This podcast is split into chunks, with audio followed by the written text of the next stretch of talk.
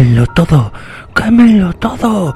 ¡Quémenlo todo! gritaba el señor gobernador, ignorando a todas luces que estaba coordinando una labor infructuosa y sin sentido, ya que aquel edificio y el resto del escenario urbano que supo circundarlo en el increíble lapso de tres días desaparecieron.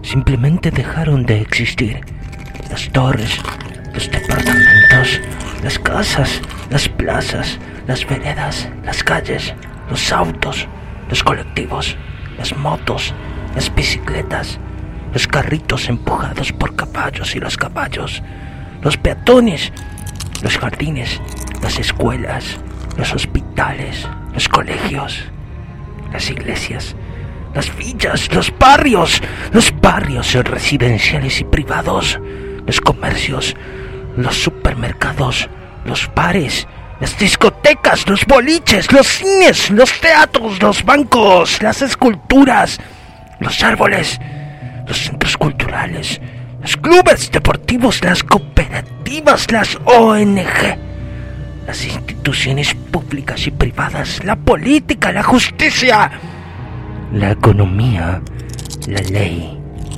todo absolutamente todo, palabras y cosas, fueron reemplazados por símbolos de la decadencia tropical que el lector futuro encontrará insufribles. De todas formas, los notariales asistentes continuaban alimentando las llamas de las inmensas columnas de fuego, siguiendo las instrucciones del señor gobernador, quien evidentemente estaba en su mejor momento clamando incoherencias a troche y moche encima del chancho. Yo me oculté detrás de una pila de coches abandonados a observar. Por suerte no habían reparado en mi presencia, pues tomé precauciones al respecto manteniéndome a una distancia prudencial, lejana de los acontecimientos los cuales mientras tanto los iba registrando a todos en mis cuadernos de notas. Supuse que el señor gobernador y su séquito de notariales asistentes se habían refugiado en alguna clase de búnker durante las catástrofes. Vaya uno a saber dónde. Aunque ya eso no tenía importancia, sobrevivieron y ahí estaban. Él, el mismísimo, el único e inigualable primer mandatario tropical cabalgando en círculos sobre el lomo del cerdo mientras la ciudad entera ardía en llamas y ellos, sus leales plenipotenciarios, asistiéndolo prosélitos en forma constante y permanente. Incluso en el fin de los tiempos las cosas pueden empeorar, la gente puede degenerar más y caer aún más bajo que su condición, como fue el caso de los espías lo vi todo con mis propios ojos y lo croniqué al instante para no olvidarlo nunca jamás. Involucionaron todos en simios primitivos y encontraron la manera de sodomizarse los unos a los otros.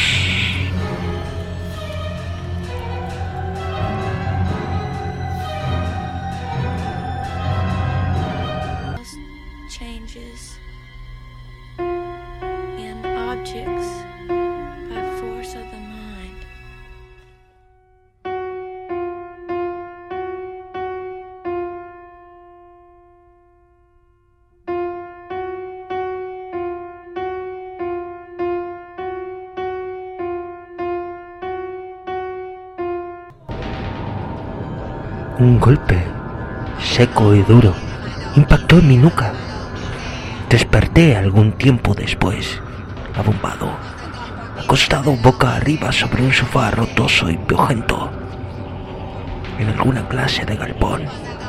Imaginé, ya que pude mirar a través de irregulares agujeros de chapas de un derruido tinglado, pedazos de cielo rojizo y polvilloso moviéndose en lo alto de la troposfera.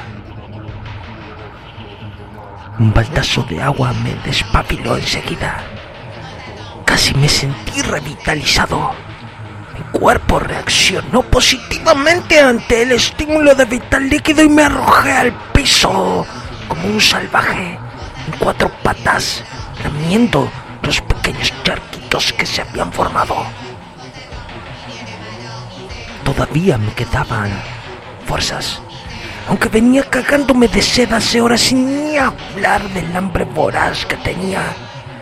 Habré estado además laburando durante casi tres días de corrido y sin parar, escribiendo como un hijo de puta de la literatura me ponía contra todos los pronósticos de buen ánimo, feliz y sonriente a pesar de las circunstancias extraordinarias, razón por la cual me incorporé, levantándome del suelo, ya arriba, con ondas positivas. Así lo pude ver. Estuve parado frente a mí todo este tiempo y no pude verlo. Saliendo de las penumbras, dando pasos lentos, luciendo su típica remera de Misfits, tatuado en el reverso de su brazo. El tiempo lo destruye todo. Pantalones negro medio chupines gastados y cadenita de perlas de acero colgando sobre el muslo y botas negras de puntas italianas. Era el inquietante escritor y melómano consumado Alberto Litter, conocido por su nota de guerra, DJ Sultán del Horror, quien evidentemente había sobrevivido, vivido y coleando armó una sonrisa y extendió sus brazos en señal de bienvenida. Funes, te dije que todo se iba a ir a la mierda algún día, te lo dije, ya te lo dije.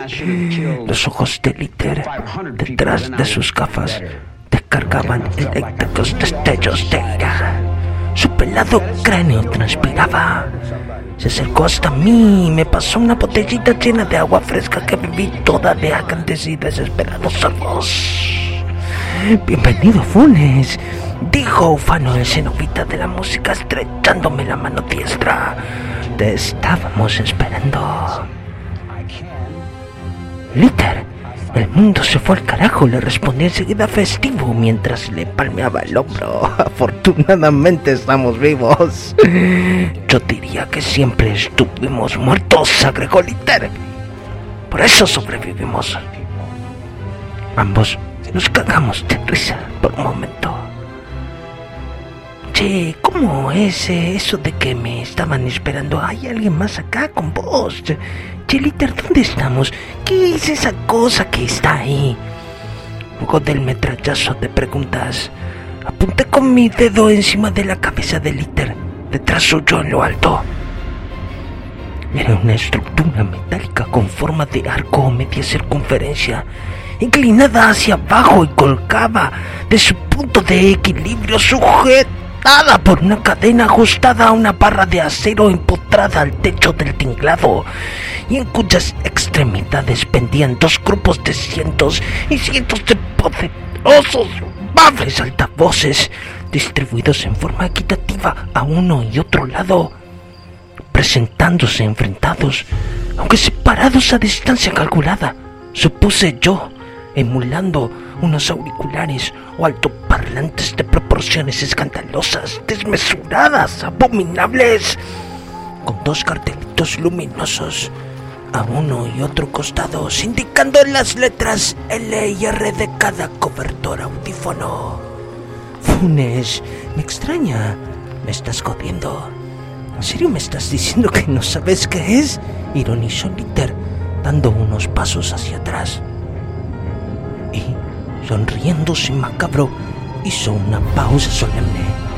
Es el campo sonoro perturbador remató finalmente graznando al tono de su voz y acercándose a un punto rectangular por unas cubierto por unas sábanas blancas, las cuales tomó por las puntas y las estiró dejando al descubierto la gran jaula de hierro que había debajo, ubicada exactamente en el medio de ambos grupos de gabinetes compuestos de potentes altavoces saturados de gofar, medios y twitters, conectados a un circuito digital de distorsiones y procesadores cableado directamente a la computadora portátil de Litter, quien, haciendo el típico gesto de llevarse la mano a la cabeza y decir, uy, ¿cómo me voy a olvidar?